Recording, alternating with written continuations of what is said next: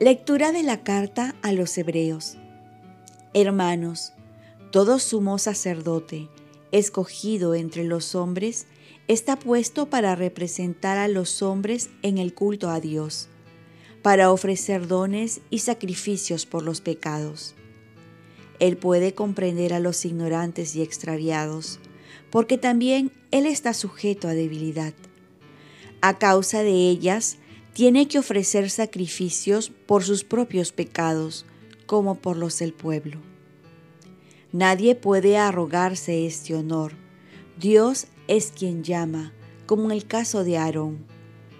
Tampoco Cristo se confirió a sí mismo la dignidad de sumo sacerdote, sino que la recibió de aquel que dijo, Tú eres mi hijo, y yo te he engendrado hoy. O como dice otro pasaje de la Escritura, Tú eres sacerdote eterno, según el rito de Melquisedec. Cristo, en los días de su vida mortal, a gritos y con lágrimas, presentó oraciones y súplicas al que podía salvarlo de la muerte, siendo escuchado por su piedad filial. Él, a pesar de ser hijo, aprendió, sufriendo a obedecer, y llevando a la consumación se ha convertido para todos los que le obedecen en autor de salvación eterna. Palabra de Dios. Salmo responsorial. Tú eres sacerdote eterno, según el rito de Melquisedec. Oráculo del Señor a mi Señor, siéntate a mi derecha, y haré de tus enemigos estrado de tus pies. Tú eres sacerdote eterno, según el rito de Melquisedec. Desde Sión extenderá el Señor el poder de tu cetro. Somete en la batalla a tus enemigos. Tú eres sacerdote eterno, según el rito de Melquisedec. Eres príncipe desde el día de tu nacimiento. Entre esplendores sagrados, yo mismo te engendré como rocío antes de la aurora. Tú eres sacerdote eterno, según el rito de Melquisedec. El Señor lo ha jurado y no se arrepiente. Tú eres sacerdote eterno, según el rito de Melquisedec. Tú eres sacerdote eterno, según el rito de Melquisedec. Lectura del Santo Evangelio según San Marcos. En aquel tiempo los discípulos de Juan y los fariseos estaban ayunando. Vinieron unos y preguntaron a Jesús, ¿por qué los discípulos de Juan y los discípulos de los fariseos ayunan? En cambio tus discípulos no ayunan. Jesús les contestó, ¿es que pueden ayunar los amigos del esposo mientras el esposo está con ellos? Mientras el esposo está con ellos, no pueden ayunar. Llegarán días en que les será arrebatado el esposo. Entonces, aquel día sí que ayunarán. Nadie cose un remiendo de tela nueva sobre un vestido viejo, porque el remiendo nuevo encoge y rompe el vestido viejo. Y la rotura se hace más grande. Nadie echa vino nuevo en odres viejos, porque el vino revienta los odres y se pierde el vino y los odres, sino vino nuevo en odres nuevos. Palabra del Señor. Paz y bien. Que nos identifiquen con Jesús por estar más con Jesús. ¿Qué es lo que nos identifica con Jesús? Los discípulos de Juan y los fariseos tratan de identificar a los seguidores de Jesús con un rito, el rito del ayuno.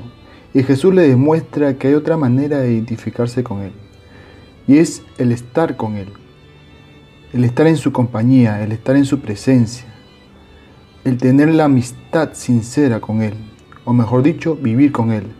Ya lo dirá San Pablo, ya no vivo yo, es Cristo quien vive en mí. Debemos preguntarnos entonces, ¿cómo va nuestra amistad con Jesús, nuestra comunión con Él? No basta ir a misa o cumplir ciertos mandamientos o algunas obras de caridad sino que tenemos que cada vez estar más unidos a Él. Por ello hay muchos medios, como es la oración, los sacramentos, estar con Él cuando uno acompaña al necesitado, Pues Jesús no nos exige una vida ascética con un rito vacío, sino nos pide vivir con Él, en Él y para Él. Por ello, Jesús quiere que tengamos una vida en comunión con Él para ser como Él. Vino nuevo en odres nuevos, va a decir la frase en el Evangelio. Para muchos judíos, los fariseos, esto era muy difícil de asimilar, porque ante una nueva enseñanza, pues endurecían su corazón. Y así también nos pasa a nosotros. Ponemos un corazón duro y una mente cerrada, pues no hay peor ciego que el que no quiere ver. La testarudez de los fariseos va a hacerle cerrar el corazón a la nueva vida que Jesús trae, pues muchos aún ahora identifican la fe con solo creer en Dios, con solo creer en Jesús. La vida cristiana va más allá. No es una serie de ritos ni una serie de cumplimientos, sino es un gozo en el corazón. Es una vida con un encuentro con un Dios vivo, más allá de los ritos. Es una vida con una presencia viva de un Cristo resucitado. Por ello, tenemos que abrir nuestra mente y nuestro corazón para que Jesús vive en nosotros. Y tener una vida intensa, emocionante, caritativa, esperanzadora. Una vida como la de Jesús. Oremos. Virgen María, ayúdame a vivir cada vez más unido a Jesús para ser como Él y para ello ábreme el corazón a esta nueva vida que me ofrece. Ofrezcamos nuestro día. Dios Padre nuestro, yo te ofrezco toda mi jornada, mis oraciones, pensamientos, afectos, deseos, palabras, obras y alegrías y sufrimientos también, en unión con el corazón de tu Hijo Jesucristo, que sigue ofreciéndose a ti en Eucaristía para la salvación del mundo. Que el Espíritu Santo que guió a Jesús sea mi guía y mi fuerza en este día para ser testigo de tu amor. Con María, la Madre del Señor y de la Iglesia, te pido por las intenciones del Papa y con San José Obrero, te encomiendo mi trabajo, mis actividades de hoy, para que se haga en mí tu voluntad. Y hoy 18 de enero, también día de la ciudad de los reyes. Así que saludo a todos mis hermanos de la hermosa ciudad de Lima. Y la bendición de Dios Todopoderoso, Padre, Hijo y Espíritu Santo, descienda sobre ustedes. Cuenten con mis oraciones, que yo cuento con las tuyas.